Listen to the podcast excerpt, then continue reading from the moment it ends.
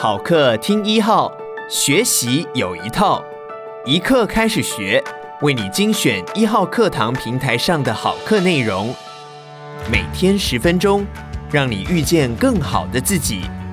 现在就订阅一号课堂 Podcast，在第一时间收听到我们提供的精彩内容吧。接下来请听两岸知名畅销作家刘墉的《职场一点绝》。各位好，我是刘墉。今天咱们聊的是好演员不抢戏。美国 CNN 最近做了个民调，川普总统家族里头最受欢迎的不是川普，不是伊凡卡，也不是川普的女婿库什纳，而是川普的太太 Melania。多妙啊！大家印象当中总是笑眯眯、眯着细细长长眼睛、半句话不吭的。居然比其他能干的、会说话的更受欢迎，怪不得说沉默是金。我老婆说的更妙：如果丈夫聒噪太太，最好的表现就是别吭气儿。你想吗？川普这个大嘴巴已经够麻烦的了，如果他老婆再像希拉里·克林顿，还不会天下大乱吗？今天咱们就来谈谈，怎么样子的好演员不抢戏。四十年前，我刚到美国的时候啊，住在联栋住宅里。所谓的联栋，就是一排连着十几家，幅面很窄，前后有很小两块院子的房子。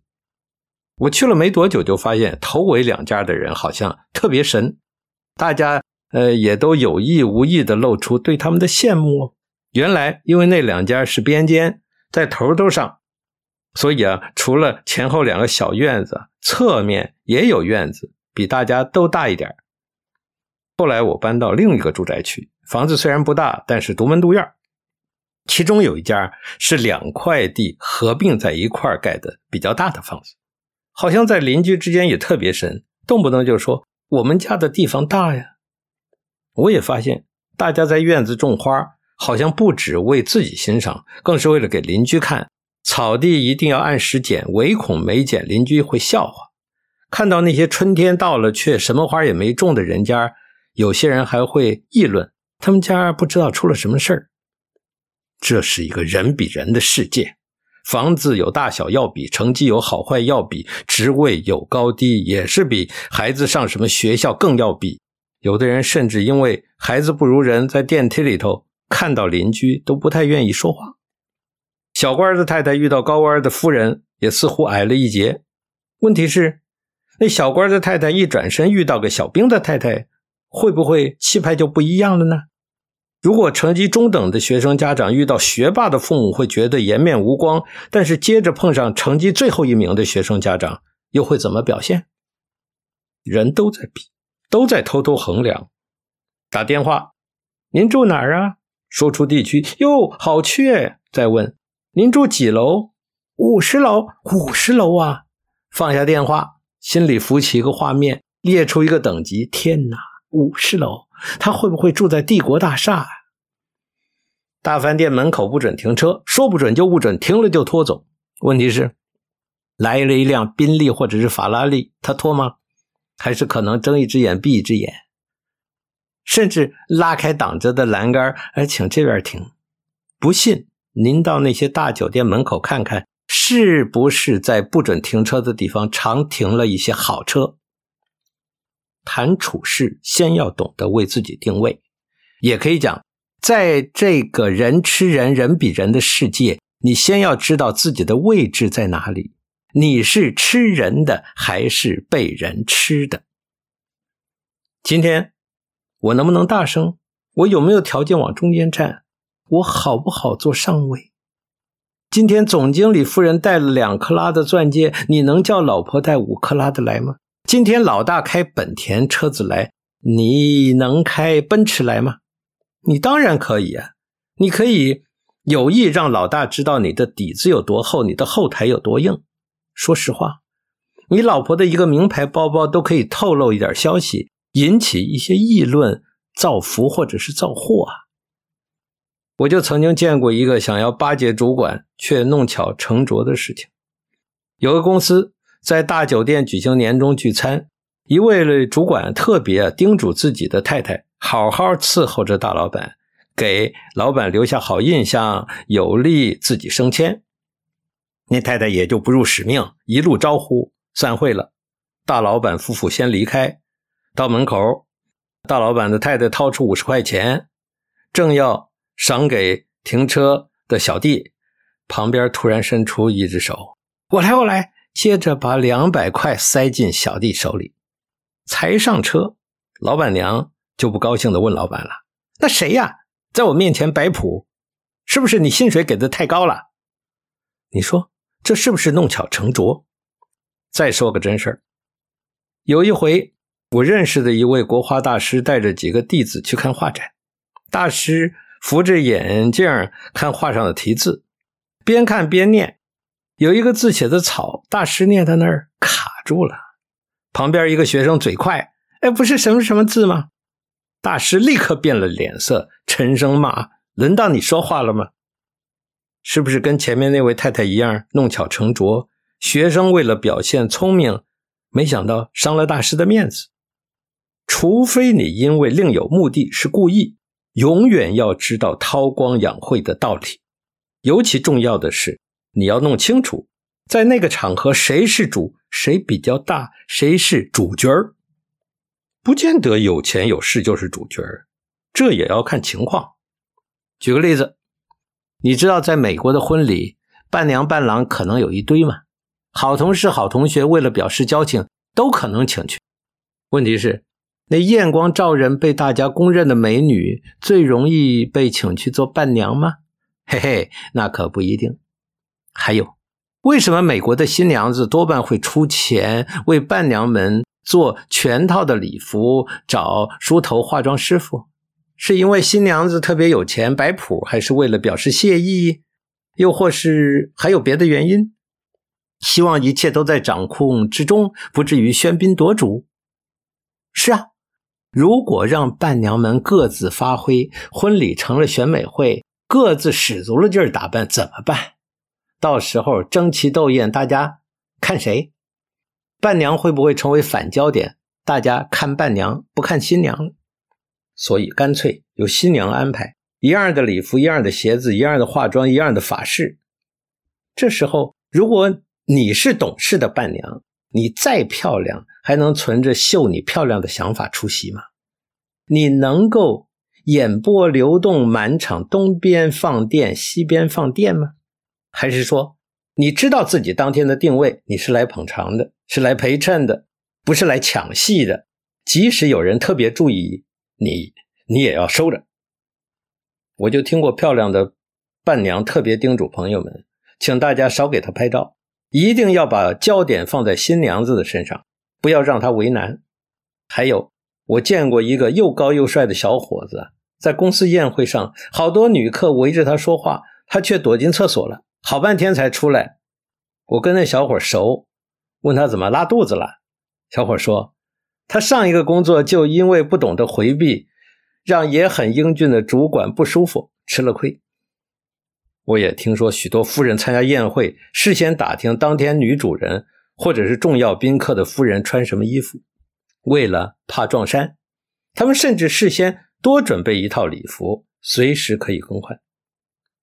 更有意思的是。有一次，我在台湾的电视上看到有个著名企业的老大在公司运动会上带头跑五百米，只见八十岁的老先生在前头跑，后面跟了上千员工，大家挤成一团，滑稽极了。那时候我儿子刘轩还很小，好奇地问：“为什么他们跑那么慢呢？”我说：“因为老板跑得慢。”儿子就很不服气地说：“那为什么不超过他？”害得我都不晓得怎么答了。或许有人要说：“这谁不懂？我早就知道不抢风头。”问题是，你有没有见过在别人的满月酒会上拿着手机四处秀自家娃娃照片的人？是别人请满月酒，还是你请啊？你的娃娃再可爱，在那个场合，是不是也应该自己收着？还有，如果别人请你吃饭，秀一道得意的手艺。你能显示自己见多识广，一边吃一边说：“哎，我在哪儿也吃过，呃，这很像的，更棒。”更普遍的是，在婚礼上，台上证婚人、主婚人正致辞，你是不是安静的听着？今天可是人家的终身大事啊，请你来，你能在在下头拉着嗓子聊天扯淡吗？同样的道理，为什么老师教课的时候你不能在下面讲话？就算你懂得比老师还多，今天他是老师，你是学生。既然你在听课，就该静静的听，必要的时候才举手提问。甚至老师讲的不对，你也应该忍一忍，私下找机会表现，而不适合当面指摘呀。组织里头，公司开会就更得小心了。老板说的不对，你能够直接讲他不对吗？就算不得不在会议里讲，也应该用点技巧，譬如用试探的语气说：“哎，会不会采取另外一个方法？”也可以，说不定老板觉得对就接受了。还有人啊，明明是自己的好点子，好的不得了，他会做球给老板。譬如私下跟老板说话的时候说：“哎，不知道我记得对不对？您好像有一次提到另外一种方法。如果显然好，你老板可能顺势就接了。结果你老板跟你彼此心照不宣，少不得以后对你有好处。”做球常常啊，比你直接拍马屁好得多。譬如吃饭的时候，某夫人手上戴个漂亮戒指，耳朵上戴了名贵的耳环，她一个劲儿的掠头发比首饰，你看出来，她想要献什么宝，就主动说：“哎，您带了什么好东西啊？”就算你知道那是她老公送的什么结婚周年礼物，但是为了引出她得意的话题，也可以装作好奇问。那么漂亮名贵的首饰谁送的呀？什么叫正中下怀？这就是当别人有得意的事儿，又怕炫耀不好意思说的时候，你主动把事情点出来，对方一定会感激你。你别以为这很简单，人心很妙。有些人明明看到值得夸赞的事儿，他们会装作没看到。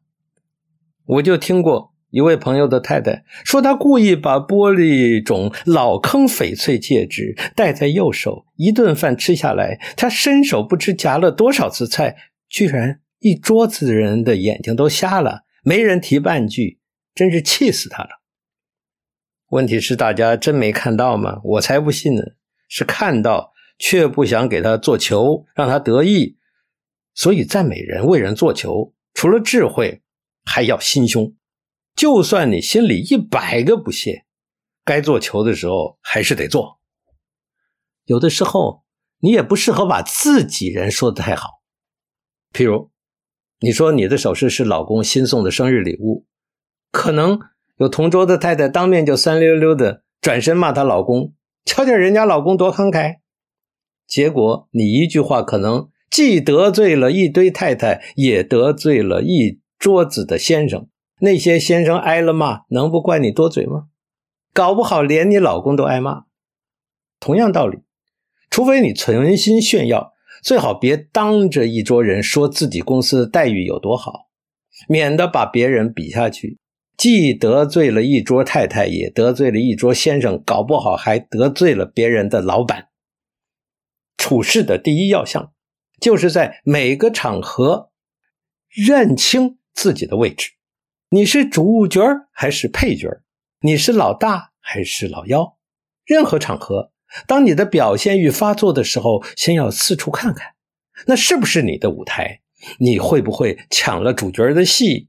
你会不会伤了别人的心？